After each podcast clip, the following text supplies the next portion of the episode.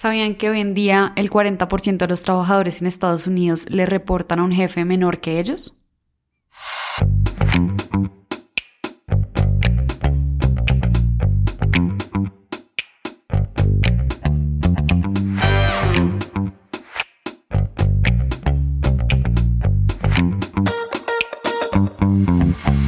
Bueno, bienvenidos a este nuevo resumen de la semana. Les he dicho que este podcast es un experimento y después de haber estado haciendo algunos de estos episodios, pues me he dado cuenta que puede mejorar de distintas maneras. Entonces, Después de analizarlos y de verlos, creo que he podido sacar algunas conclusiones. La primera, y tal vez la más importante, es que no quiero convertirme en otro medio más, comunicando como las mismas noticias de siempre, porque pues para eso ya tenemos distintos medios, ya hay suficientes, y creo que lo que queremos hacer acá es como dar una nueva visión o que estos sean como unas cápsulas pequeñas para despertar la curiosidad de la gente. Entonces, lo que van a ver ahora es más un reporte de algunos artículos o unos insights con los que me he topado esta semana que me parecieron bien interesantes y bueno, una que otra noticia para mantenernos actualizados y no perder la costumbre de, como dice Juan Gabriel Agudelo, actualizarnos en el chisme más reciente del mundo de la tecnología.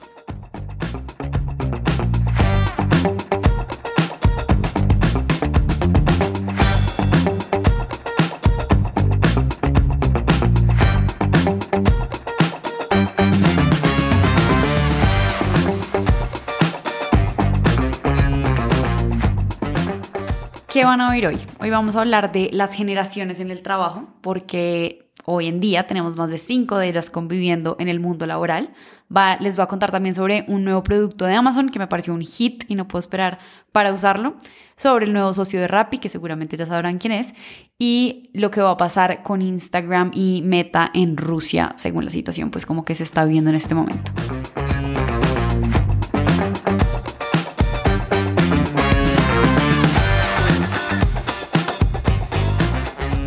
Acuerdan del primer minuto, los primeros segundos de este capítulo? Les decía que según Harvard Business Review, hoy en día el 40% de los trabajadores en Estados Unidos le reportan a un jefe menor que ellos. Y cuando decimos menor, pues nos referimos al tema de edad.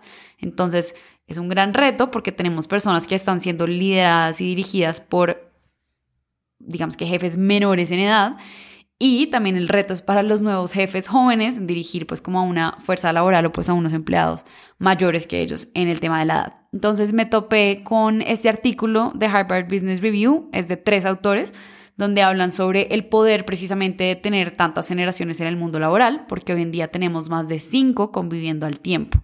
Y ese es uno de los datos más importantes tal vez de, de lo que dice el artículo. ¿Cuáles son esas generaciones? Tenemos a la Silent Generation, que de esas ya no hay tantos, pero pues todavía queda un par. Los Baby Boomers, la generación X que, y los Millennials, que hacen como la mayoría de los que están hoy en día en la fuerza laboral. Y la generación Z, que es la más joven de todas y que apenas como que están empezando su carrera profesional. De hecho, va a ser muy interesante porque muchos de los trabajadores de la generación Z no conocían una oficina en el tiempo prepandemia, digamos que no habían estado en el ambiente laboral antes de que empezara todo este tema. Y pues va a ser interesante porque primero están apenas iniciando sus carreras, segundo las inician en un periodo de mucho cambio, de mucha tecnología y de muchos desafíos sin duda. Entonces va a ser bien interesante cómo se va a desarrollar esta generación pues como a lo largo de los años y qué va a hacer cuando estos empleados que hoy tienen 25 tengan 50. Volviendo al artículo, que se los dejo igual en un link en la descripción de este podcast, es, me llevé tres cosas puntuales de lo que investigaron estos autores. Primero, entender las diferencias en edades como un factor de diversidad.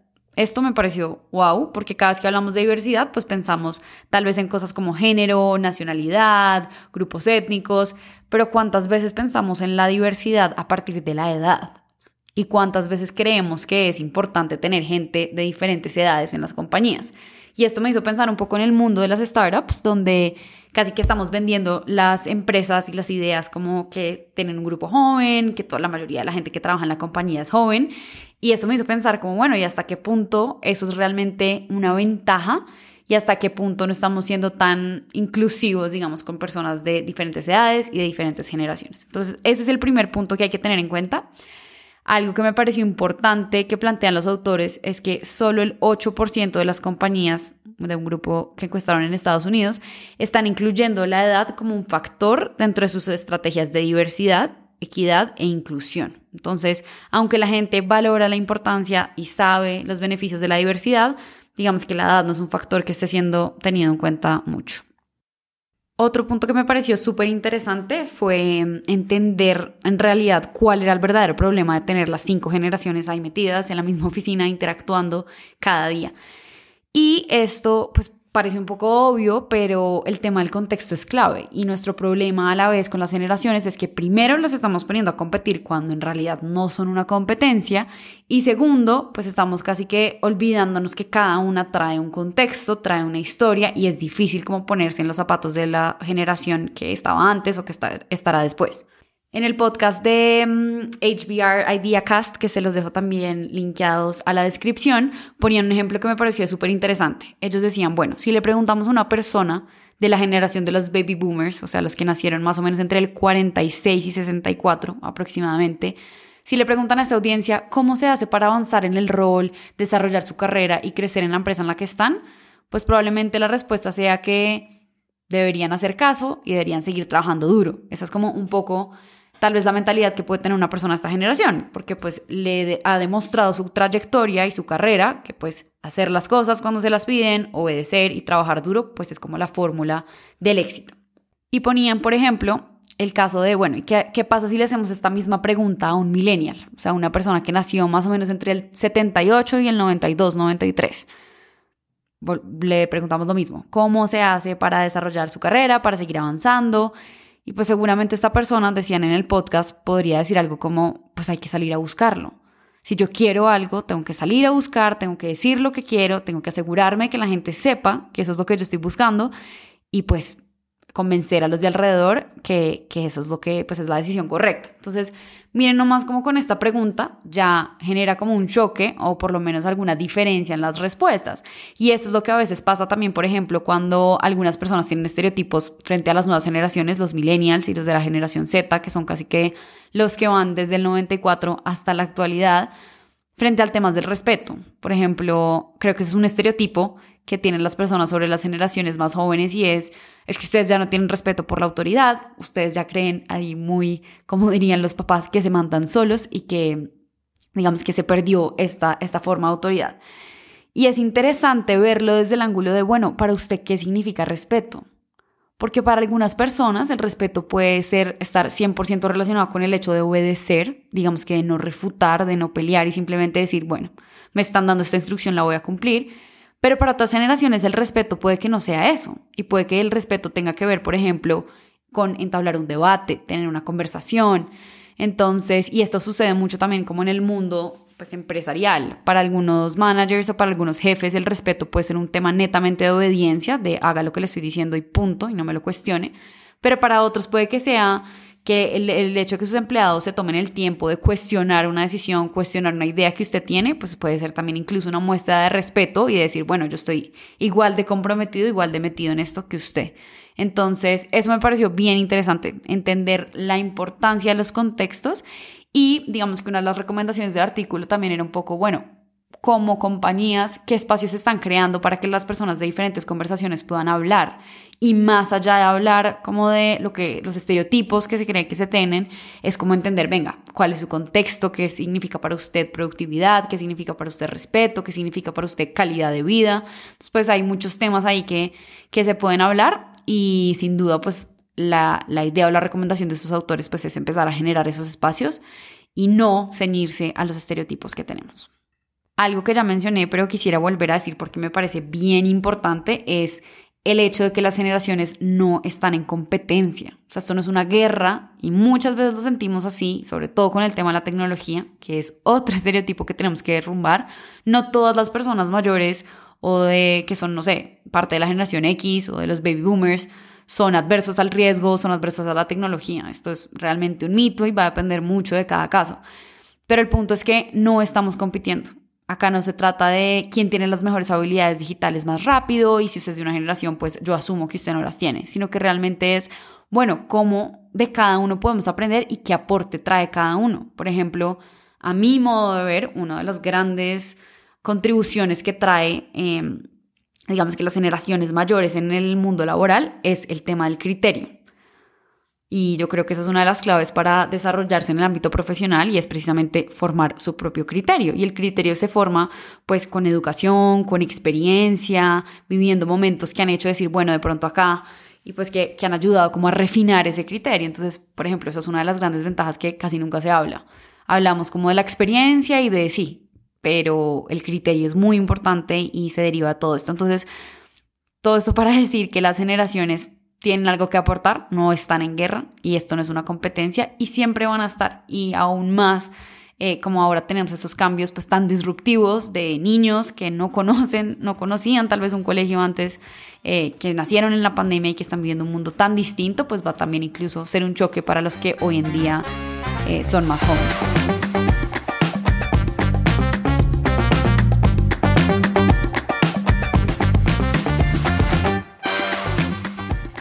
Si quieren indagar más sobre estos artículos, el podcast y esta noticia, se los dejo en, los en la descripción de este podcast y en los comentarios.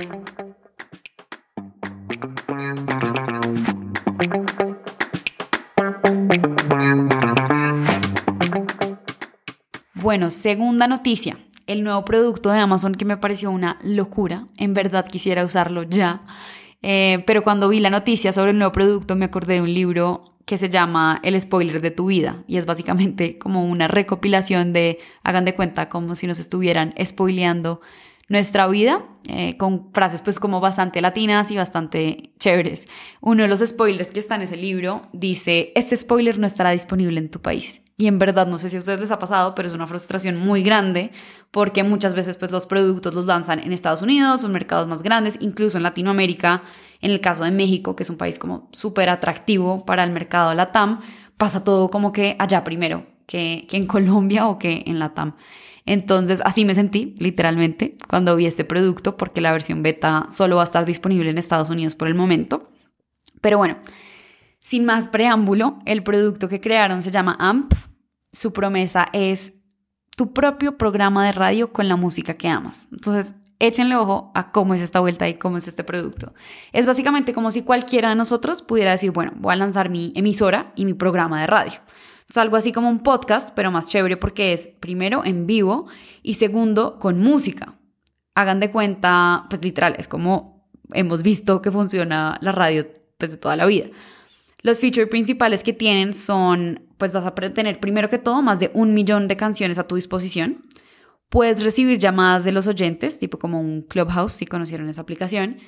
Y pues uno puede ir haciendo como un mix entre música, comentarios, interacciones con el público y pues ahí va creando su audiencia. Entonces, para mí es wow, me pareció súper interesante. Es como si yo después de estos pequeños minutos que llevamos de conversación les diría, bueno, y ahora vamos a ir eh, la última canción que sacó tal banda y se las pongo. Y después pongo mi playlist con canciones que pues puedo coger como de la plataforma. Entonces me parece bien interesante. Como les dije, por ahora solo versión beta en Estados Unidos, un programa, un producto de Amazon.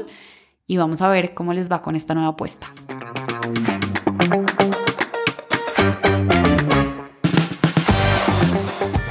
¿Ya se enteraron quién va a ser el nuevo socio de Rappi? El jueves pasado, el unicornio colombiano anunció que Maluma va a ser el nuevo socio de la compañía. Sí, señores, Maluma. Y no solo eso, va a ser también la cara de la marca y pues según en palabras del mismo artista, va a buscar aportar a, la expansión y la internacionalización de Rappi en el mundo. Entonces está bien interesante que hayan escogido a Maluma como accionista, pues socio y, y la imagen. Este tipo de endorsements o este tipo como de reconocimiento y involucramiento de los famosos pues no es algo nuevo, pasa mucho en el tema, en el mundo del marketing.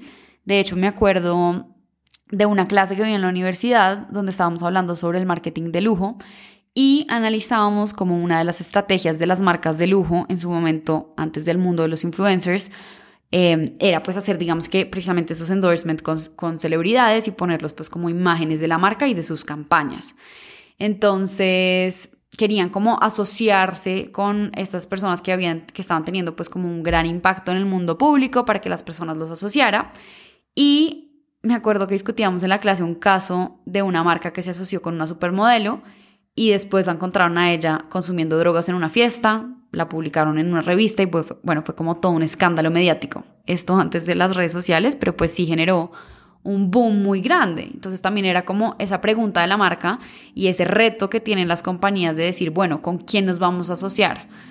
Hoy en el mundo de los influencers y pues como con todo este crecimiento de los creadores de contenido digital, pues es aún más fácil o pues digamos que hay una variedad mucho más grande de personas que pueden ser la cara de las marcas, pero pues sigue estando este mismo reto que existía incluso antes de las redes sociales y es si yo asocio una marca y empiezo a asociar los valores de esa marca con la marca personal de una celebridad, de un influencer o de un creador de contenido, pues siempre va a existir este riesgo. Si este creador de contenido, si este influencer o la celebridad sale a decir mañana alguna cosa que yo no quiero que se asocie con mi marca, pues complejo o sale a hacer alguna acción que genera mucha controversia, también se vuelve un tema como de, bueno, estoy asociando a Maluma con Rappi, si Maluma baila en barra en alguna cosa, pues le voy a, como que lo voy a asociar con Rappi y lo mismo pasa al revés. De hecho, me parece incluso interesante que mm, Maluma pues haya decidido asociarse con, con Rappi y ser la marca, porque eso va a empezar a generar un link. Entonces,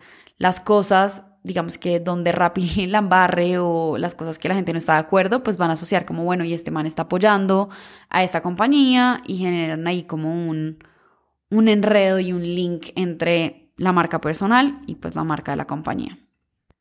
Pero igual, a pesar de que este sea, digamos que el downside o lo que hay que tener en cuenta cuando uno hace este tipo de, mm, de campañas, pues el lado positivo es que genera un ruido gigante se aprovecha también Rappi un poco de la comunidad que ha creado Maluma. Si su plan es irse al tema internacional, pues realmente sí podría llegar a ser un buen aliado, pues porque lo oyen miles de personas en todo el mundo, entonces pues también es, es un poco estratégico para generarle más ruido a la marca.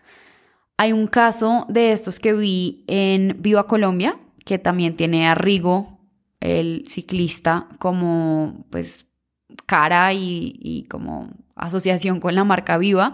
Em, pero más allá de ponerlo como en toda la publicidad, de poner su cara en, el, en los anuncios, de poner su cara en la televisión, lo han, llevado, han llevado la experiencia incluso al momento en el que uno está en el avión. Entonces algo que me pareció muy chévere cuando viajé en un vuelo de Bogotá a Medellín por Viva es que te ponen como los audios de Viva, de Rigo, eh, antes del viaje. Entonces es como, y, muy con su esencia, muy con su personalidad, como pues, se ha dado a conocer.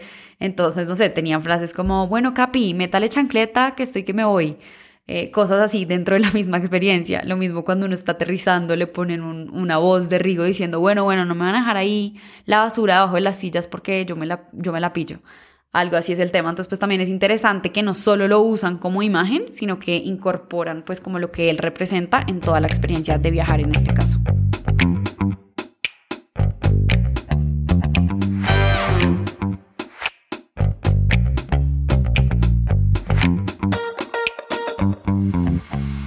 Y por último, a partir de este jueves 14 de marzo, Instagram va a estar bloqueado en Rusia. Esto lo anunció el CEO de Instagram a través de su cuenta. Y realmente no es una decisión, pues influye, pero, pero pesa más como el hecho de que el gobierno ruso no quiere permitir pues más que la aplicación esté. Y esto se debe principalmente a que primero Rusia los va a catalogar como una organización extremista y por detrás de esto pues está la decisión que tomó Meta de permitir que la gente pudiera publicar en sus redes sociales como llamados a la acción o llamados de violencia contra Rusia y pues como unir esfuerzos en ese sentido. Entonces, mm, eso obviamente no le gustó a, a Rusia y pues los van a bloquear. De hecho, hace un tiempo que Facebook pues ya, ya había estado bloqueado y pues Meta ahora decidió también restringir que los anunciantes rusos pudieran pagar publicidad en sus canales. Esto va a tener un impacto gigante en Meta y en sus números no ha sido para nada un buen año para ellos. Ya sabemos que Facebook, digamos que estaba mostrando una reducción pues como en el número de usuarios activos que tenían al día, sus ingresos también se habían visto afectados o pues no estaban creciendo al ritmo de antes. Y ahora pues se viene también esta noticia que, que no hace las cosas para nada fáciles. El caso es que en el reporte de desempeño de Meta, en el 2021, Rusia le generó a la compañía 1.7 billones de dólares a través de anuncios. Entonces, eso es más que todo como los anunciantes que querían pues estar en Rusia generaron esta cantidad de plata. Y pues esta medida de la suspensión, como lo dicen en la revista Forbes, podría costarle a Meta una pérdida de más de 4.500 millones de dólares por día. O sea, otra vez, pérdida de 4.500 millones de dólares al día. Eso es un montón de plata. Y Meta, que pues no estaba en las mejores condiciones iniciando el año, pues nuevamente sufre como de, este decremento en el, en el revenue y en, lo que van a ver pues como financieramente. Esta no es la única compañía pues en aplicar como sanciones o medidas al caso de Rusia. Ya lo hemos visto con otras marcas como McDonald's, Apple y bueno, hay un sinfín de marcas que se están uniendo a pues cerrar su operación en Rusia. A mí personalmente me parece que es un tema muy complejo. El hecho de quitarle productos y servicios a los ciudadanos rusos pues porque son al final también decisiones de su gobierno y no necesariamente todos los que están en ese territorio pues apoyan lo que están, lo que están haciendo. Entonces, pero a la vez, pues como lo hablaba con mi hermano, es casi una manera de incentivar una, propuesta, una protesta dentro de los mismos ciudadanos, pues de, no sé, los ciudadanos rusos viendo que, hey, nos están quitando el acceso a muchos de productos y servicios que usamos en nuestro día a día, pues tomemos acción y hagamos algún tipo como de protesta social contra nuestro mismo gobierno. Eso es como de pronto el porqué que hay detrás. Me encantaría saber ustedes qué opinan sobre este tema. Me encantaría entender cómo ven ustedes el hecho y las medidas que están tomando varias compañías de retirarse por completo del mercado ruso, de dejar de proveer estos servicios. Y si quieren contarme, pueden escribirme por arroba todo por contar qué opinan y ponemos sus, sus audios o sus mensajes en el próximo episodio.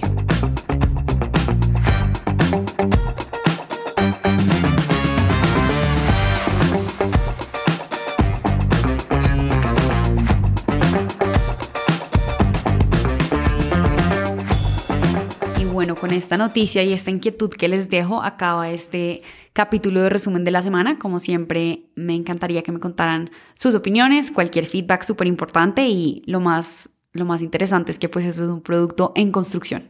Todo el tiempo está cambiando. Cuéntenme qué opinan de los artículos y en la descripción, como ya les comenté, pues van a poderlos ver enlazados para que exploren más estas noticias o estos temas de los que hablamos hoy.